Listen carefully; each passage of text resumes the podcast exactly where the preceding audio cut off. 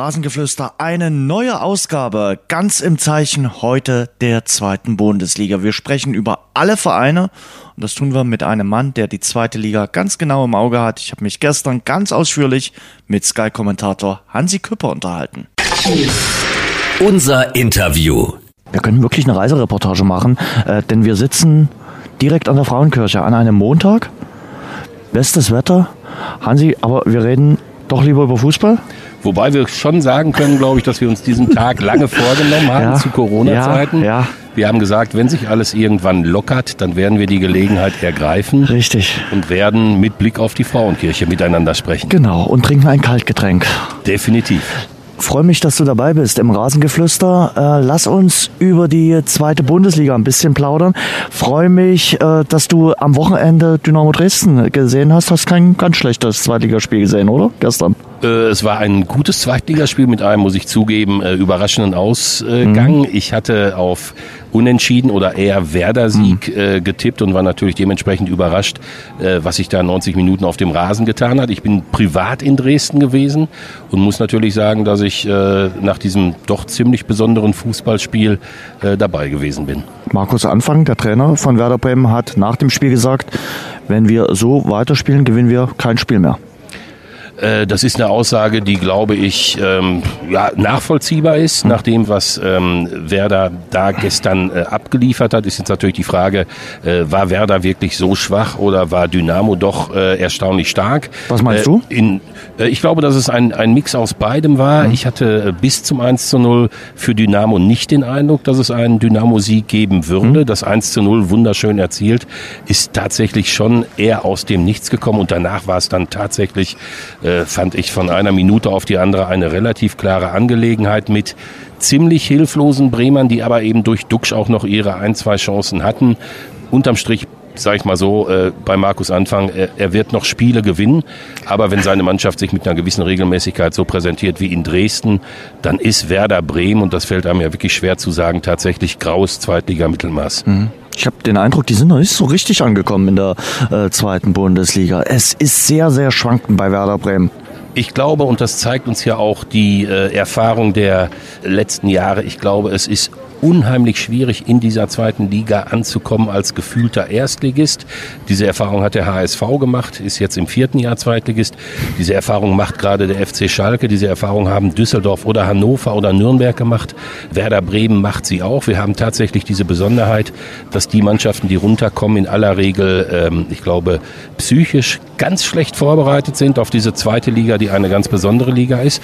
Und wir haben ja im Umkehrschluss auch, das ist bemerkenswert, in den letzten Jahren in der Fußball-Bundesliga, ich habe jetzt diese Statistik gelesen, in sechs oder sieben Jahren äh, gerade zwei Aufsteiger gehabt, die auch wieder abgestiegen sind. Das heißt, die Mannschaften, die gekommen sind, wie Union Berlin, wie Arminia Bielefeld, äh, der FC Augsburg von vor zehn Jahren zählt dazu, Mainz 05 zählt dazu, auch der SC Freiburg, der zwischendurch nochmal abgestiegen war. Die Mannschaften, die aufgestiegen sind, die sind in die Bundesliga gekommen, um zu bleiben. Und das sorgt natürlich dafür, dass wir in der zweiten Liga diese unglaubliche Ansammlung an großen Traditionsvereinen haben. Hm, Zurück nochmal zum gestrigen Spiel. Für Dynamo Dresden war das sehr, sehr wichtig, nach zuletzt drei Niederlagen wieder ein Zeichen zu setzen. Wir können zweite Liga.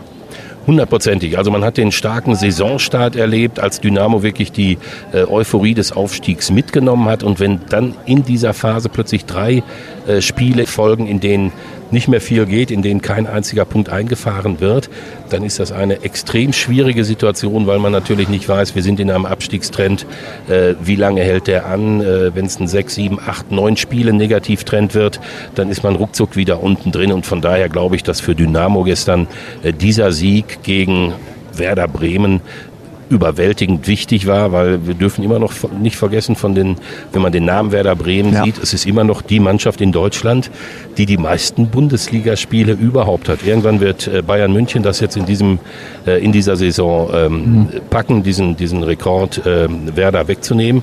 Aber im Moment ist Werder noch einer der ganz großen Namen und deswegen war dieses 3 zu 0 doppelt wichtig. Herausragender Sieg, der vor allem auf eine stabile Defensive fußt. Ich glaube, Alexander Schmidt hat erstmal gesagt, okay, wir müssen eine gute Defensive haben, wir müssen eine stabile Abwehrarbeit haben, um gegen Werder Bremen bestehen zu können. Ja, muss man sagen, sie haben insgesamt äh, gut gestanden, sicher gestanden. Äh, es gab halt diese Momente, Duxch läuft äh, alleine aufs Tor zu, hat auch noch mal die andere, äh, die eine oder andere Möglichkeit in der zweiten Halbzeit. Äh, aber das war unterm Strich nicht viel und deswegen glaube ich, ähm, dass tatsächlich dieses zunächst mal defensiv stehen äh, und dann gucken, was nach vorne geht, äh, das Motto war und auch die Devise der Stunde bei Dynamo. Und ähm, ja, das hat gut funktioniert. Es gab halt diesen wunderschönen Geniestreich mit dem Schuss an die Latte. Ich saß genau äh, im Rücken, mhm. äh, habe also die Flugkurve gesehen, habe gesagt, oh Mann, und dann geht er halt im zweiten Anlauf rein, der Ball. Wie gesagt, das war schon ein 1 zu 0, das plötzlich ähm, gefallen ist, was nicht absehbar war, aber danach äh, war es eine relativ klare Angelegenheit. Christoph der Ferner schon richtig stark. Auch die Chancenverwertung hat eben seine beiden Chancen genutzt, musste auch dort stehen, wo eben ein Stürmer in der Situation stehen muss. Ja, ganz klar. Ich erinnere mich auch, ich glaube, es war entweder Didi Hermann oder äh, Tusche, Thorsten Matuschka, ich glaube Thorsten Matuschka, äh, der gesagt hat, er ist für mich bisher der Spieler äh, dieser Saison. Einer von den beiden hat es gesagt und ich glaube, da ist äh, Dynamo Dresden äh, wirklich im Moment äh, gesegnet, dass man so einen Spieler vorne hat. hat es bei beiden Toren ja. eiskalt gemacht, ganz wichtig. So ein bisschen der Terrorde von Dresden oder die anderen würden vielleicht sagen, der Terrorde ist ja der Daferner von, von Schalke ähm, oder andersrum. Ähm, nein, ganz wichtiger Mann für Dynamo. Ja, weil er eben auch für die Mannschaft arbeitet, weil er eben nicht nur die Buden macht, sondern weil er auch extrem viel arbeitet und rackert und äh, sich wirklich die Lunge auskotzt. Ja, ich glaube, das ist ähm, etwas, was auch bei den Anhängern immer unfassbar wichtig ist, dass du wirklich merkst, da steht einer, der in diesen 90 Minuten, in denen er dein Trikot trägt und dein Emblem über den Rasen trägt, wirklich alles gibt für diesen Verein mit alledem, äh, was mit diesem Verein verbunden ist, also auch für die Fanszene und und und. Äh, er haut sich rein, äh, er fightet. Ich meine, Dynamo Dresden hat ja so einen Spielertyp mal gehabt, war einer der größten der Vereinsgeschichte mit Ulf Kirsten. Und ich glaube, das Beste, was man über einen Stürmer sagen kann, ist es tatsächlich, wenn man feststellt, das ist einer, wo die Verteidiger Angst haben, wenn das Spiel anfängt. Ich glaube, für Daferner ist auch ganz wichtig, jetzt im zweiten Anlauf äh, bei Erzgebirge Aue ist er nicht so richtig äh, angekommen in der zweiten Liga, dass das jetzt funktioniert. Hat unheimlich viel an sich selbst auch gearbeitet und will es jetzt sich selbst und natürlich auch der Fußballwelt beweisen, dass er zweite Liga kann. Es gibt halt tatsächlich diese Phänomene, dass ein eigentlich starker Spieler irgendwo nicht richtig glücklich wird, dass aus mehreren Gründen irgendwas nicht passt beim Verein, ja. seien es die Mitspieler, sei es ein vielleicht zu starker Konkurrent Konkurrent und dann kommst du woanders hin und plötzlich läuft's. Und das ist, glaube ich, jetzt im Moment äh, schlicht und einfach der Fall. Also dieses Zusammenkommen von Dynamo Dresden auf der einen Seite, da ferner auf der anderen Seite, das ist für beide im wahrsten Sinne des Wortes äh, eine Win-Win-Situation. Stimmungstechnisch, wie hast du es empfunden? Der Kessel hat gekocht, oder? Ja, ich habe ja nie einen Hehl draus gemacht, dass wenn ich äh, wirklich wegen der Fußballatmosphäre ins Stadion gehe, dass ich dann super gerne zu Dynamo Dresden gehe. Ich habe äh, immer und gerne erzählt, dass dieser Verein es geschafft hat, in der dritten Liga die größte Choreo der Fußballgeschichte äh, ins Stadion zu zaubern mit dieser Fahne, die über vier Tribünen ging. Ein von mir sehr geschätzter Kollege hat damals kommentiert, das hier ist nicht Mailand, Manchester oder Madrid, das hier ist Dresden. Also wenn ich wirklich richtig geile Fußballatmosphäre erleben möchte, dann immer wieder gerne äh, Dynamo Dresden. Gestern war es nur halb so voll, das Stadion. Hat aber irgendwie, glaube ich, auch den Effekt, dass es noch ein bisschen mehr halt. Also ich habe nicht weit äh, vom, vom äh, Fanblock von Dynamo äh, gesessen und ich habe äh, also die Atmosphäre rund rund um dieses Spiel wirklich genossen. Muss man wirklich sagen, tolle Atmosphäre, weil eben nicht nur der K-Block Stimmung gemacht hat, weil alle mitgemacht haben in diesem äh, Spiel und das dann fast zu einem Gesamtkunstwerk entwickelt haben. Es war auf jeden Fall die beste Saisonleistung von Dynamo Dresden. Definitiv. Und das sind einfach so magische Momente. Ein großer Gegner, ein überzeugender Sieg äh, in der Höhe für alle äh, völlig überraschend. Schönes Wetter, gute äußere Bedingungen, fantastische Fußballstimmung. Also und wie gesagt, ein Tag, der für Dynamo, glaube ich, Stichwort Wende nach drei Niederlagen extrem wichtig war. Jetzt geht's weiter am Sonntag beim FC St. Pauli. Sicherlich auch nochmal eine Herausforderung. Das Duell wird es jetzt in den nächsten Wochen gleich zweimal geben. Einmal jetzt in der Liga, wie gesagt am Sonntag und dann Ende Oktober auch im Pokal. Ja, genau. Ich habe gerade meine Einteilung bekommen bei Sky für den äh, DFB-Pokal und freue mich sehr, dass ich Dynamo gegen den FC St. Pauli äh, in der Konferenz bei Sky äh, kommentieren werde. Es ist natürlich jetzt auch aufgrund äh, dieses Wochenendes ein super spannendes Spiel. Mhm. Äh, der FC St. Pauli stark gestartet, hat eine überragende Rückrunde gespielt, war für mich die Überraschungsmannschaft der Rückrunde im letzten Jahr, ist jetzt dann plötzlich tatsächlich oben, könnte aufsteigen, während der HSV weiter hinten steht. Also es ist in dieser zweiten Liga eine unglaubliche Konstellation mit diesen vielen, vielen Traditionsvereinen und mit den Mannschaften, die dann doch etwas überraschend oben stehen. Dem FC St. Pauli hat man, wie gesagt, einiges zugetraut nach der guten äh, Rückrunde. Er bestätigt jetzt vieles davon. Und äh, man darf, glaube ich, hochgespannt sein, wie jetzt Dynamo Dresden bei einem Aufstiegsaspiranten in Hamburg, der einen richtig guten Lauf hat, besteht. Das wird auf jeden Fall sehr spannend. Du kommentierst am Wochenende den nächsten Auftritt von Werder Bremen. Also hast du ja die Bremer gestern genauestens angeguckt. Die spielen jetzt gegen Heidenheim. Stehen schon ein bisschen unter Druck. Definitiv. Und äh, ich habe letztens lange mit einem Kollegen gesprochen, heißer HSV-Fan, der das äh, Geschehen auch äh, in der zweiten Liga ganz intensiv äh, beobachtet. Und er hat gesagt, für mich ist übrigens Aufstiegskandidat Nummer eins Heidenheim. Und ich habe so kurz überlegt und dann stellt man halt fest, ja, sie haben im Moment wieder angefangen zu gewinnen, drei Spiele in Folge. Sie ruhen immer sehr in sich, also sie haben diese Wagenburg-Mentalität, die gerade in der zweiten Liga, aber auch in der Bundesliga ja die vermeintlich kleineren Vereine äh, so stark macht. Frank Schmidt wird das sicherlich nicht hören wollen. Heidenheim war schon äh, in der Relegation ja. gegen Werder Bremen, also da erleben wir jetzt äh, sozusagen eine Neuauflage und ich glaube, dass natürlich viele, die für die Bundesliga verantwortlich sind und für das Produkt Bundesliga eine Menge Angst haben vor Heidenheim. Aber äh, ich möchte es tatsächlich nicht ausschließen, dass am Ende zumindest eine dieser vermeintlich kleineren, aber in sich so riesigen Mannschaften wie Regensburg oder Heidenheim äh, tatsächlich da den Weg hochschaffen. Wir haben es ja in den letzten Jahren halt immer wieder erlebt, ja.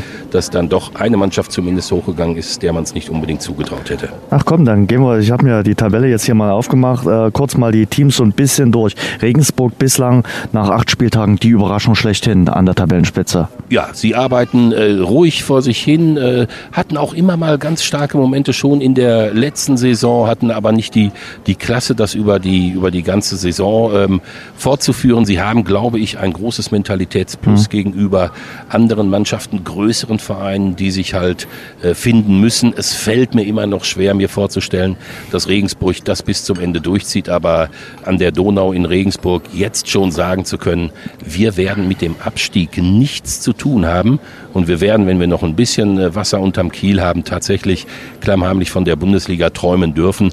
Äh, das ist schon eine Riesenleistung. Das darf man jetzt schon nach äh, wenigen Spieltagen festhalten. Mit Wasser unterm Kiel kennt man sich auch in der Elbe aus. Beim FC St. Pauli, auch für die Kiezkicker mit Trainer Schulz bislang eine starke Saison. Sie performen fast genauso gut wie in der vergangenen Rückrunde. Ja, ich muss äh, fast zu meiner Schande gestehen, dass ich in der letzten Saison gesagt habe, der FC St. Pauli so unruhig, manchmal auch ein bisschen uninspiriert, sehr berechenbar, wenn es richtig schlimm läuft, dann könnte diese Mannschaft absteigen. Und dann haben sie in der Rückrunde natürlich auch mit wirklich starken Neuzugängen plötzlich einen, einen Fußball gespielt, der sich sehen lassen konnten. Sie hatten äh, mit Salazar, mit Cheré plötzlich äh, so richtig spektakuläre ähm, Offensivspieler. Timo Schulz hat eine sehr feine Mannschaft geformt und äh, dieser Wandel beim FC St. Pauli innerhalb der letzten ja, knapp zwölf Monate, das äh, ist für mich schon somit das Bemerkenswerteste in dieser zweiten Liga, was man feststellen kann, da muss man den Hut ziehen.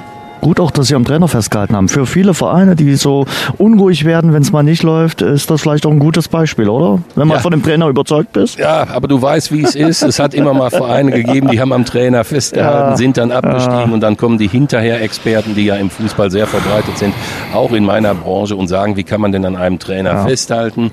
Äh, St. Pauli hat an ihm festgehalten, sicherlich auch, weil man weiß, dass Timo Schulz als Typ äh, hervorragend mhm. zu diesem Verein passt und äh, er und seine Mannschaft, das muss man jetzt wirklich sagen, zahlen dieses Vertrauen mit äh, starken Spielen und mit vielen Punkten zurück. Wer an seinem Trainer immer festgehalten hat, ist der erste FC Heidenheim. Du hast schon ein bisschen angedeutet, aktuell Tabellendritter mit Frank Schmidt, dem Trainer Urgestein. Ja, äh, also sensationell. Es ist nicht so, dass Heidenheim ein armer Verein ist, ja. aber Heidenheim ist schon ein, wie ich finde, sehr nachhaltiger Verein. Und äh, man darf ja nicht äh, vergessen, sie waren in den letzten Jahren tatsächlich immer mal auch ein echter Spitzenverein bis rein in die Relegation. Und dass jetzt diese Saison eventuell die Saison werden könnte, in der Heidenheim es dann endgültig allen zeigt, ich will das nicht ausschließen. Auf Platz 4 aktuell der SC Paderborn. Baumgart ist weg, Kwasniok ist da. Und trotzdem läuft es beim SC Paderborn sehr gut weiter. Klar, am Wochenende jetzt die Niederlage. Bisschen unglücklich, zu zehn dann verloren. Ja, für mich auch äh, SC Paderborn eine Überraschung, zumal der Verein immer und immer wieder zu Recht darauf hinweist, dass man äh, in der unteren Hälfte äh, der Vereine liegt, was den Etat mhm. angeht. Äh, also da wird schon mit relativ geringen Mitteln ähm, gut gearbeitet. Was Kwasniok bis jetzt gemacht hat, finde ich bemerkenswert, auch weil natürlich viele gesagt haben, die Fußstapfen von Steffen Baumgart sind für ihn zu groß, weit gefehlt. Paderborn spielt nach wie vor spektakulären Fußball, erfolgreichen Fußball. Dynamo hat es hier erleben müssen, ähm, aber das Ding am Wochenende war schon für mich ein überraschender Rückschlag. Mhm. Hatte ich nicht mitgerechnet. Der 1. FC Nürnberg ist die nächste Mannschaft, die hier nach Dresden äh, kommen wird. Auch Nürnberg steht richtig gut da, aktuell auf Platz 5. Haben auch einen Punkt aus Hamburg vom HSV entführt. Ja, der SFC Nürnberg spielt entschieden zu unentschieden, hat sich aber stabilisiert, war ja in den letzten Jahren immer auch mal äh, Abstiegskandidat, in letzter Sekunde in der Relegation dem Tod von der äh, Schippe gesprungen. Ich halte sie für relativ solide. Ich habe sie kommentiert gegen Rostock mhm. im eigenen Stadion, da haben sie 1 zu 0 gewonnen, waren das schlechtere Team, Hansa war besser und äh, von daher fällt es mir schon schwer, bei diesem ersten FC Nürnberg irgendwann mal so eine Siegesserie zu sehen. Aber was man zunächst mal sagen muss, und das ist auch das, was, glaube ich, äh, Robert Klaus als allererstes äh, in den Raum gestellt hat, wir müssen hinten äh, mit neu formierter Defensive sicher stehen und dann mal gucken, was nach vorne geht. Das funktioniert im Moment so so lala bis gut. In der Regel nehmen sie einen Punkt mit. Wer am Ende tatsächlich ganz oben mitspielen möchte, der muss ab und zu dann oder ein bisschen öfter gewinnen. Bester Aufsteiger von drei Aufsteigern aktuell Dynamo Dresden auf Platz 6. Ja, bemerkenswert. Äh, wie gesagt, es war ein äh, Aufstieg in Abwesenheit der großen Euphorie. Man kann vielleicht auch sagen, der etwas zu großen Euphorie, wenn wir an den Tag des Aufstiegs äh, denken. Wie gesagt, sie haben diese Euphorie mitgenommen.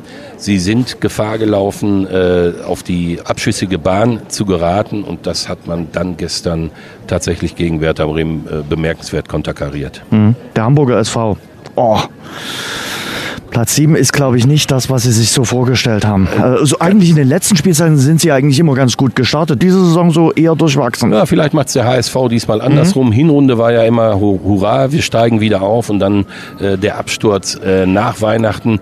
Ich hatte so ein bisschen den Eindruck, dass der HSV mit dieser neuen Rolle erstmals nicht der absolute Top-Favorit zu mhm. sein, äh, ganz gut klarkommt. Ich glaube, dass der HSV eine Mannschaft hat, die halt aufsteigen kann, aber man muss einfach jetzt im vierten Jahr zweite Liga Bundesliga auch sagen, es ist jetzt im Moment ein gefühlter Zweitligist, der irgendwann ja, so diese Mentalität entwickeln muss, die die kleineren Vereine der zweiten Liga automatisch mitbringen. Aber es ist tatsächlich alles so eng da ja. oben, das merken wir ja schon, wenn wir über diese ganzen Vereine sprechen, dass ich mich unheimlich schwer tun würde äh, zu sagen, äh, der HSV packt es am Ende noch oder der HSV wird äh, wieder scheitern. Es ist übrigens das Wesensmerkmal dieser zweiten Fußball-Bundesliga, dass du bei jedem Spiel, egal ob Schalke gegen Aue spielt, egal ob äh, Sandhausen gegen den HSV spielt, bei jedem Spiel gehst du ins Stadion und sagst, hoffentlich gewinnen wir heute. Du mhm. weißt nicht, wie es ausgeht. Der alte Sepp Herberger Spruch, Fußball ist deswegen so faszinierend, weil die Menschen nicht wissen, was am Ende rauskommt.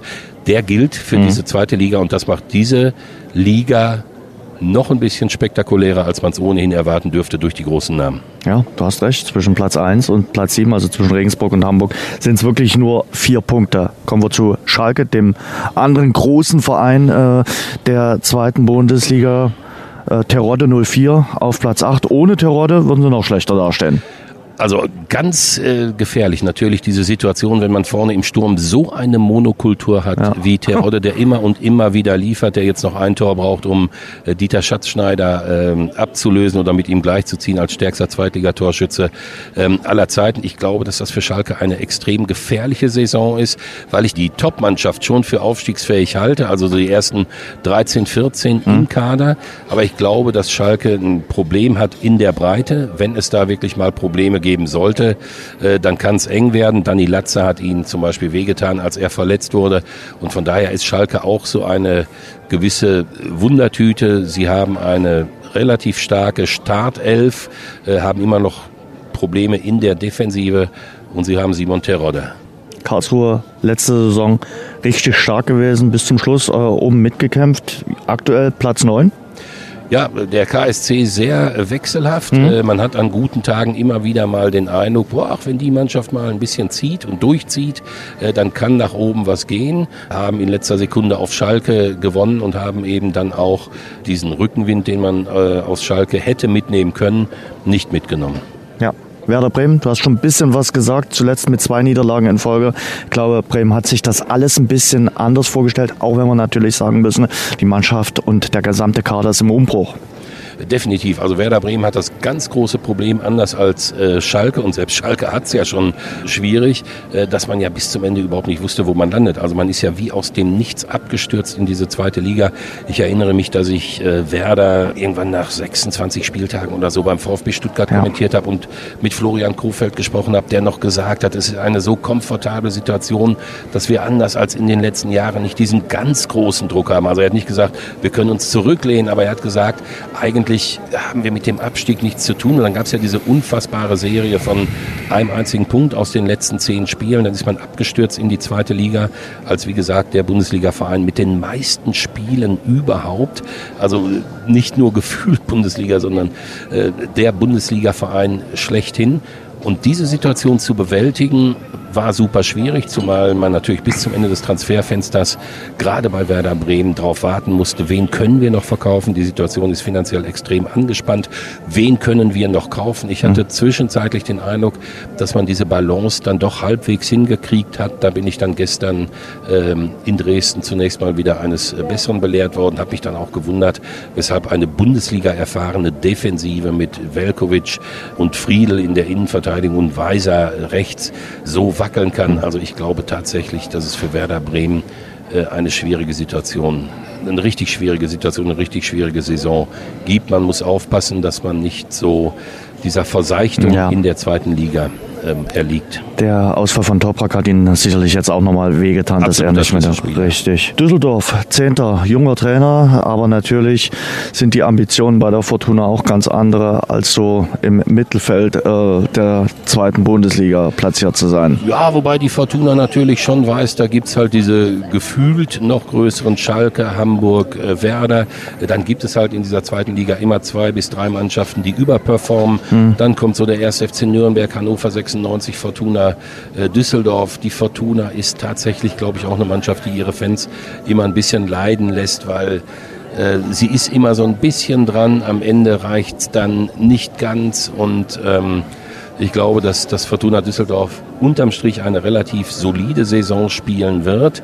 Aber ob es für die Plätze zwei bis drei reicht, wage ich mal zu bezweifeln. Aber es ist auch eine der Mannschaften, die, äh, wenn sie plötzlich äh, Fahrt aufnimmt, tatsächlich, und das hat sie auch in der Vergangenheit bewiesen, äh, mal diese fünf Siege am Stück bringen kann, die dich ja automatisch bei dieser engen Tabellenlage, du hast es angesprochen, sofort nach oben katapultiert. Darmstadt mit Thorsten Lieberknecht. Ähm, auch äh, schwankend, aber eher positiv zu sehen. Äh, der Heidenheim war sicherlich ein Rückschlag, die, die Niederlage. Genau, also auch Darmstadt 98 eine Mannschaft, die ich sehr ungern tippe, ja. weil diese Mannschaft ja. immer mal zu großem in der Lage ist, dass sie auch immer wieder bewiesen hat, äh, mit durchaus spektakulären ähm, Spielen. Aber man erlebt bei ihnen auch immer wieder diese äh, Rückschläge. Darmstadt, äh, ja, also wie gesagt, sehr schwer zu tippen. Es gibt schon Zweitligatrainer, die sagen immer wieder mal vom Potenzial, äh, von der Menge der individuellen äh, Klasse und so ist, ist Darmstadt 98 äh, einer der Hochkaräter der zweiten Liga. Sie Vorne gerade im Sturm haben sie natürlich zwei bockstarke Angreifer auch drin, also da können sie schon was.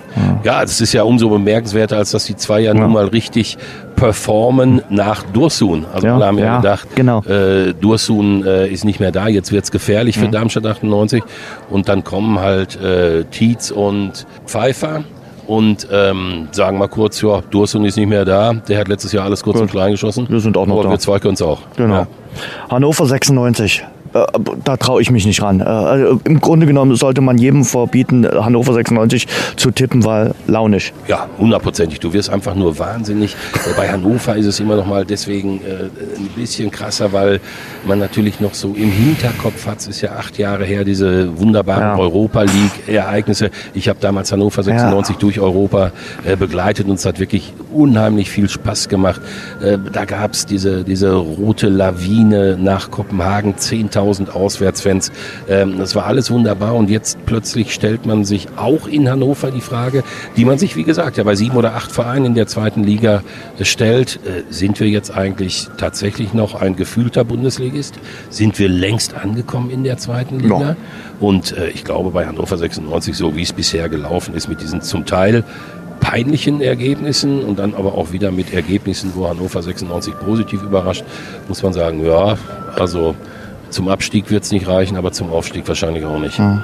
Ole Werner äh, und Holstein Kiel, das ist zu Ende gegangen in der letzten Woche. War es der Fluch der guten Tat mit Platz 3 in der Vorsaison und dass es dann den Absturz geben musste. Haben wir schon ein paar Mal erlebt eigentlich, dass dann in der Saison danach, wenn ein großes Ziel nicht erreicht wird, wenn man gerade so auf der Ziellinie strauchelt, dass man dann in der nächsten Saison sich schwer tut. Ja, eine hochgefährliche Situation äh, und da muss ich ehrlich sagen, mir tut das auch wirklich leid, weil äh, Holstein Kiel war wirklich ein Verein, der in den letzten Jahren für das, mhm. was er geleistet hat, höchsten Respekt verdient und dann äh, wiederholt in der Relegation äh, zu scheitern, zurückgeworfen zu werden, natürlich auch zu merken, wenn du tolle Leistungen ablieferst, auch wenn es nicht für den Aufstieg reicht, dann wirst du dafür nicht belohnt im Sinne von andere Spieler wollen zu dir kommen, weil sie gemerkt haben, da geht was, sondern du merkst natürlich, dass du sofort äh, gefleddert und geschreddert wirst und dass deine Schlüsselspieler Lee oder Serra äh, oder auch Den oder Meffert weg sind. Und das ist leider Gottes auch ein Wesensmerkmal äh, des deutschen Fußballs, dass da, wo große Erfolge gefeiert werden oder wo sehr erfolgreich gearbeitet wird, äh, dass du dafür bestraft wirst. Also da ist Holstein Kiel für mich ein Beispiel, da ist die Spielvereinigung Fürth für mich ein mhm. Beispiel, eine fantastische Leistung von dem, was im letzten Jahr geleistet wurde, mit der Konsequenz, dass seine besten Spieler weg sind. Da ist für mich, um mal kurz eine Etage höher zu gucken, auch Eintracht Frankfurt ein Beispiel, ja. weil du kannst ja nicht viel mehr richtig machen als Eintracht Frankfurt in den letzten Jahren und du kannst ja Europa im Europacup nicht viel mehr rocken, als es die Eintracht getan hat. Und dann hast du diese ganzen Erfolge gefeiert und schaust dich um und stellst plötzlich fest, alle sind so weg. Der Sportdirektor, der Sportvorstand, der Trainer, die Büffelherde ist nicht mehr ja. da und der Silva geht auch noch weg und dann hat der Kostic keinen Bock mehr und der Younes auch nicht mehr. Und du fragst dich, glaube ich, als Eintracht-Fan, der wirklich stolz sein kann mhm. auf diesen wie ich finde, fantastischen Fußballverein. Was haben wir eigentlich dem Fußballgott getan, dass wir alles richtig machen und trotzdem nur bestraft werden? Das ist wohl so. Zurück nochmal zu Holstein Kiel äh, mit dem Sieg gegen Paderborn, der sicherlich wichtig war. Äh, glaubst du, dass sie den Weg unten raus aus den Niederungen der Tabelle schaffen? Also da bin ich jetzt äh, doppelt überfragt, weil mhm. zum einen hätte ich nicht gedacht, dass Holstein Kiel so äh, abstürzt. Zum zweiten ähm, ist natürlich jetzt die große Frage, was macht dieser Trainerwechsel aus mhm. Holstein Kiel? Äh, insgesamt glaube ich, dass die Mannschaft immer noch genügend Substanz hat, äh, um da unten rauszukommen. Aber vieles von dem, was wir über äh, das Aufstiegsrennen der zweiten Liga sagen, gilt natürlich auch für äh, die unteren Regionen. Mhm. Da ist eine Menge unberechenbar. Es gibt aber auch schon einige, die sich auch ein bisschen aufdrängen im Moment. Definitiv. Hansa Rostock, Platz 15. Wochenende großer Kampf gegen Schalke 04, der nicht belohnt wurde. Aber Hansa spielt so engagiert wie ein Aufsteiger spielen muss in äh, Liga 2. Ja, definitiv. Ich habe Hansa jetzt äh, einige Male über 90 Minuten gesehen und ich muss sagen, sie haben gegen Dynamo verloren in einem Spiel, das man nicht zwingend hätte ja. verlieren müssen. Sie waren, ich habe es angesprochen, in äh, Nürnberg die bessere Mannschaft, haben sehr unglücklich verloren, äh, weil Klaus genial gewechselt hat und dann ähm, äh, Schleimer und Schuranov wie aus dem Nichts das 1-0 für den Klub machen. Das war dann auch das, das goldene Tor. Sie haben jetzt gegen Schalke wieder gut gespielt. Sie wissen ganz genau, auf Dauer reicht dieses Jahr. Eigentlich haben wir gut gespielt oder wir haben dagegen gehalten oder wir waren die bessere Mannschaft. Auf Dauer reicht es nicht. Irgendwann müssen diese Punkte her. Aber so wie Hansa auftritt, ähm, wäre es jetzt auch nicht überraschend, wenn diese Punkte jetzt irgendwann eingefahren werden. Und dann kommen wir zu drei Vereinen, die unten stehen in der Tabelle und die 1-1. Sie haben alle schon den Trainer gewechselt. Fangen wir an mit dem SV Sandhausen. SV Sandhausen jetzt mit Alois Schwarz, der zurückgekehrt ist an den Hartwald und mit ihm natürlich verbunden die Hoffnung, dass Sandhausen weiterhin in der zweiten Bundesliga drinnen bleibt. Ja, Sandhausen ja auch ein Verein, der äh, in den letzten Jahren immer als eine der unangenehmsten Mannschaften der Liga galt. Dieser äh, Mythos ist im letzten Jahr so ein bisschen verloren mhm. gegangen. Da war man schon auf Abwägen, merkwürdigerweise in einer Saison, in der man sich eigentlich vorgenommen hatte, mit einigen ähm, äh, Zugängen, namhafteren Zugängen mal ein bisschen mehr nach oben zu gucken. Am Ende musste Gerd Kleppinger es retten. Der ist jetzt auch nicht mehr da. Also überhaupt keine Frage. Sandhausen äh, lebt gefährlich auch in dieser Saison. Aber der SV Sandhausen war auch klassisch in den letzten Jahren immer ein Verein, der dann irgendwie doch nochmal gezeigt hat, dass man zusammenrücken kann, die Reihen schließen kann und es am Ende packt. Gehen wir weiter. Äh, der FC Ingolstadt hat auch den äh, Trainer gewechselt nach der Niederlage gegen Düsseldorf. André Schubert ist jetzt am Wirken. Äh, die letzte Trainerstation von André Schubert in Kiel hat überhaupt nicht funktioniert. Jetzt soll er in Ingolstadt versuchen, die Mannschaft in der zweiten Liga zu halten, die Schanzer ja, gib mir ein paar Wochen, dann kann ich darauf ja. antworten. Ja. Äh, ich bin ein bisschen über, ich hatte von Ingolstadt ein bisschen mehr erwartet, muss ich sagen, weil diese Mannschaft ist echt ähm, ja, schwer mitgenommen worden in den letzten Jahren mit diesem immer wieder tragischen Scheitern in der äh, Relegation, bevor man es dann jetzt gepackt hat. Und ich habe schon gedacht, dass sie mit diesem Rückenwind nach dem dann doch vollbrachten Aufstieg ähm, ja, sich stärker präsentieren würden. Das ist nicht der Fall. Ob Schubert der richtige Mann ist, äh, das zu richten. Das will ich schon deswegen nicht beantworten, weil ich glaube grundsätzlich, dass diese ähm, Wortwahl, das ist der richtige Trainer, das ist der falsche Trainer und so, sich meistens verbietet. Dafür ist der Fußball dann doch ein bisschen zu komplex. Sie haben auf jeden Fall sich einen selbstbewussten Trainer geholt äh, nach Ingolstadt. Und dann sprechen wir noch über Erzgebirge Aue. Mark Hensel ist dort aktuell der Interimstrainer. Da hat nicht viel gefehlt, äh, dass der sich belohnt hätte in Regensburg. Äh, dann der Last-Minute-Knockout nach einem 0 zu 2 Rückstand zurückgekommen. Äh, er hat gesagt, Mensch, wir hätten eigentlich einen Punkt verdient gehabt das ist nicht passiert. Der Stich muss sitzen mit dem nächsten Trainer für die Falchen. Ja, Erzgebirge Aue für mich auch äh, einer der Vereine in der zweiten Liga, den ich so gerne einen, einen tapferen Verein nenne. Ich mhm. finde es bemerkenswert, äh, was da geleistet wurde äh, in all den Jahren. Man hat den Zweitliga-Topspieler aller Zeiten in Aue mit Mendel im Tor, was ja auch schon ein, ein Prädikatsmerkmal für diesen Verein ist. Man hat sich dieses schöne, kleine, feine äh, Stadion gebaut. Also da ist immer gut gearbeitet worden und man hat meistens äh, den Etablierten dann eben, die am Anfang der Saison gesagt haben, natürlich ist Aue wieder Abstiegskandidat, auch den Stinkefinger gezeigt. Ähm, man weiß spätestens jetzt, äh, eine Garantie ist das nicht. Äh, Erzgebirge steht ganz unten drin, aber so wie du es gerade angesprochen hast, ich glaube, sie sind gut beraten zu sagen, wir nehmen das Positive von dieser am Ende dann doch eher unglücklichen Niederlage beim Tabellenführer mit und äh, wenn wir das so äh, mit einer gewissen Regelmäßigkeit auf den Rasen bringen, dann kann äh, Erzgebirge sich da unten natürlich rausarbeiten. Haben natürlich auch den Vorteil, dass es tatsächlich einige Mannschaften gibt, die im Moment nicht richtig performen. Also die äh, Abstände nach oben sind noch relativ klein. Ja, aber es ist natürlich auch schon ein Viertel der Saison äh, gespielt. Man darf die Situation jetzt sicherlich nicht verharmlosen. Definitiv nicht, aber ich glaube, wer gerade gesagt hat, äh, ich ziehe die Reißleine und verpflichte einen äh, neuen Trainer, mhm. der läuft ja nicht Gefahr, dass man ihm sagen muss, äh, wir verharmlosen das Ganze.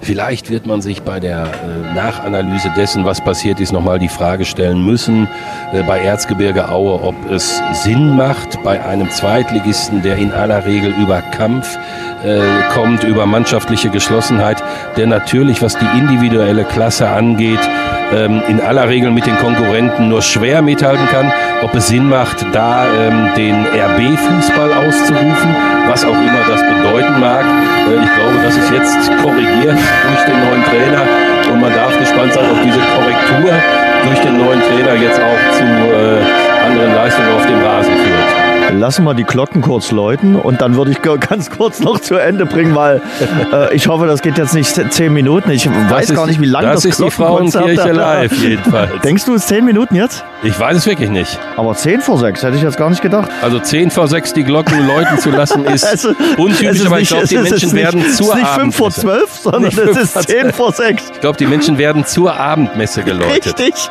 Zurück nochmal zu den Trainerwechseln. Frank Schmidt hat gesagt, ist schon ein bisschen Unruhe auch in der Liga drin. Wobei ich mit Thorsten Matuschka vor der Saison gesprochen hatte, der hat gesagt, er erwartet auch viele Trainerwechsel in dieser Saison, weil es eben so eine ausgeglichene und so eine besondere Zweitligasaison ist. Ja, ganz klar, es ist eine Mannschaft, der, der eine Liga der ganz großen Erwartungen. Da ist schon mal immer das Potenzial der Unzufriedenheit relativ groß. Wir haben äh, sieben, acht Vereine, von denen wir gefühlt sagen, die sind eigentlich Bundesliga oder zumindest mit großer Regelmäßigkeit in der Bundesliga.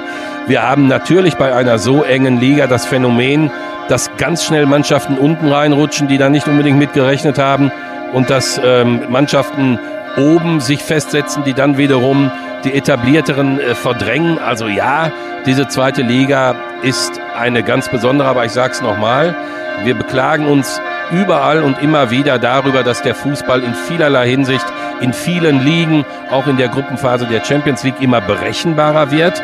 Deswegen sollten wir es auch wirklich einmal genießen, dass es da äh, eine Liga gibt. Und das sage ich jetzt nicht nur, weil wir von Sky natürlich alle Spiele übertragen, auch in der Konferenz, sondern da sage ich aus tiefer Überzeugung, da gibt es eine Liga, bei der jedes Spiel gespielt werden muss, weil du bei keinem Spiel sicher sein kannst, dass der Favorit am Ende gewinnt. Schlussfrage von mir. Also du bist mit der Saison in der zweiten Liga bislang zufrieden? Deine Erwartung an diese besondere zweite Bundesliga, die beste zweite Liga aller Zeiten, ist erfüllt worden. So, wir haben es immer erzählt in den letzten Jahren. In diesem Jahr gibt es einen großen Unterschied. Diesmal stimmt's.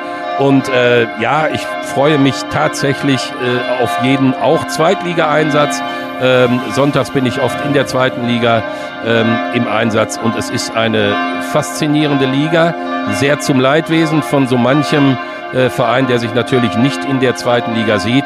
Aber äh, man kann es ja immer nur wiederholen. Werder Bremen, der FC Schalke 04 und der Hamburger SV in der zweiten Fußball-Bundesliga. Dazu natürlich Hannover, Düsseldorf, Nürnberg. Wir haben es ja aufgezählt. Ich habe mal nachgeschlagen, wenn man die Meistertitel des FC Bayern nicht mitzählt und nur die Meistertitel der verbliebenen 17 Vereine ähm, der Fußball-Bundesliga, dann hat die zweite Liga deutlich mehr deutsche Meistertitel äh, eingesammelt. Wenn man die Titel von Hansa und Dynamo dazu rechnet, dann sowieso.